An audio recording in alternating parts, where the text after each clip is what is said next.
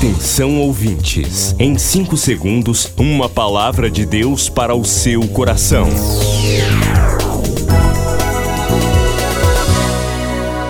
No ar, o Ministério Amigos da Oração e o seu devocional Meu Dia com Deus. Olá, gente, a paz do Senhor. Eu sou o pastor Rui Raiol. Hoje é quinta-feira, dia 4 de maio de 2023.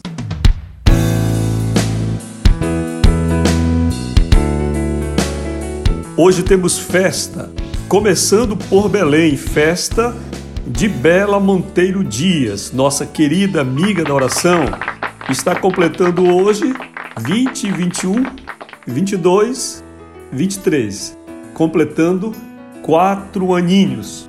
E a Bela, juntamente com a Lorena e paizinho de Bela, também fazendo grande festa, nossa amiguinha da oração, que a gente acompanha desde muito tempo, né? Antes mesmo de ser gerada, o ministério já estava orando e cuidando da Bela. E olha só em Capitão Poço, nossa amiga da oração Maria Luísa Reis Melo, serva de Deus, fazendo uma festa hoje aí. Nossa jovem amiga da oração, Maria Luísa Melo. Senhor te abençoe, querida, grandemente. E em Abaetetuba, nossa amiga aí, membro desta família, amiga da oração, a nossa amiga da oração hoje, Valdina da Costa Couto. Festa aí, não é? O Senhor nosso Deus é o Shaddai. Abençoe você, Bela, você, Maria Luísa Melo, e você, querida Oswaldina, todas as bênçãos do céu sobre vocês, celebrem e façam a festa. Queridos, o ministério está funcionando na Travessa Nina Ribeiro 288, perto do terminal rodoviário em Belém. Você pode fazer seu pedido de oração agora. 91 é o código de área, 98094 5525 é o WhatsApp. Ou ligue 3246 0434. Pode falar com a gente também pelo site ruiraiol.com.br.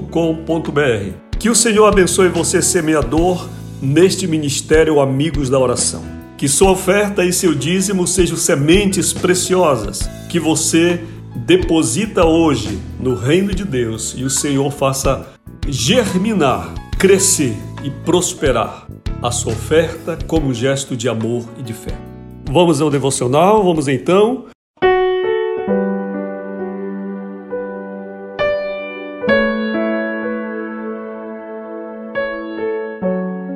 O título hoje aqui é Terceirização do Ministério, leitura de Efésios 4:7. Mas a graça foi concedida a cada um de nós segundo a medida do dom de Cristo. Vivemos a época de repartir funções e de delegar tarefas. E isto não tem nada de errado, inclusive na igreja, desde que mantenhamos viva a vocação que recebemos de Deus. Mesmo nos órgãos públicos existe um limite no governo para o que podemos delegar. Funções estritas de cargos públicos providos através de concurso não são transferíveis. Elas reclamam alguns requisitos próprios para investidura, entre eles, como eu disse, a aprovação em concurso. Em sua essência, não podemos terceirizar a nossa fé. Ela é personalíssima, desde a escolha até o dia da prestação de contas. De todo é repugnante a ideia de um ministro burocrata, um pastor, que nada tem em si mesmo dos ministérios originais confiados pelo Senhor. Alguém que, chamado a ser pastor, por exemplo, afastou-se das pregações, afastou-se da adoração, afastou-se da oração, mesmo os que exercem a administração na igreja, não pode fazer isso longe do altar de Deus. Procure desempenhar as tarefas que Deus lhe cometeu. Se necessário, delegue algumas coisas, mas siga o ministério e a sua vida com Deus até o fim.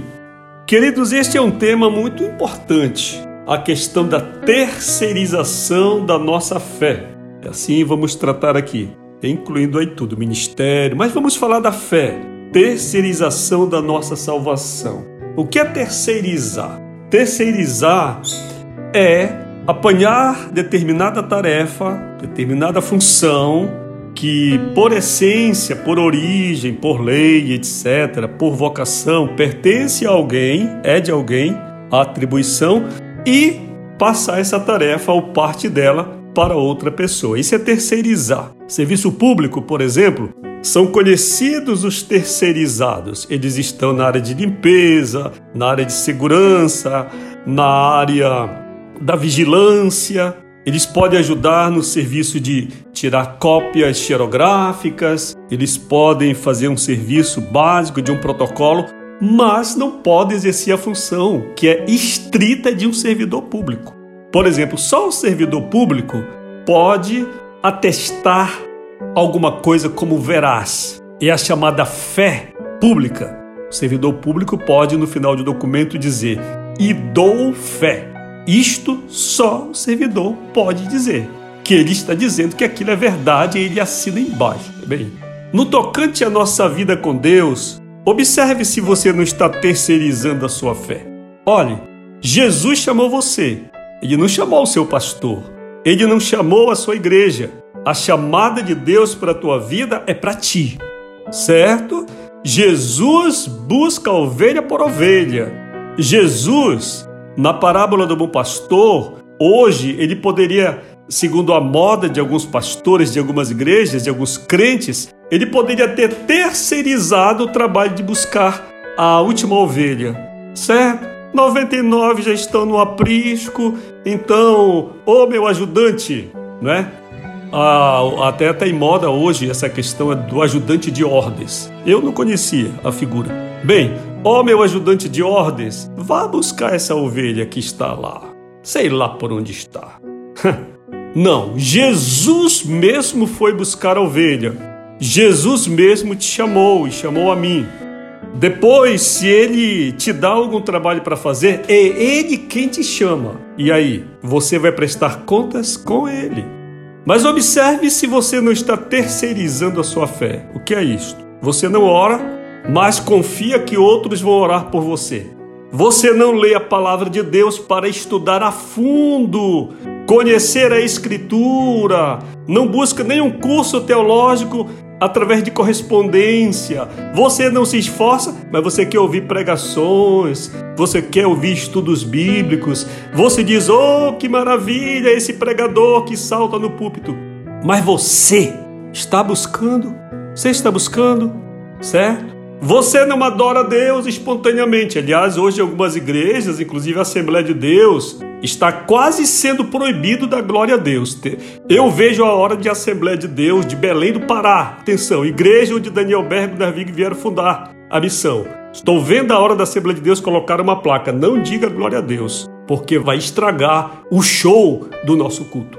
Bem, você não adora Deus porque outros não adoram, porque outros te proíbem e você espera que o pastor diga.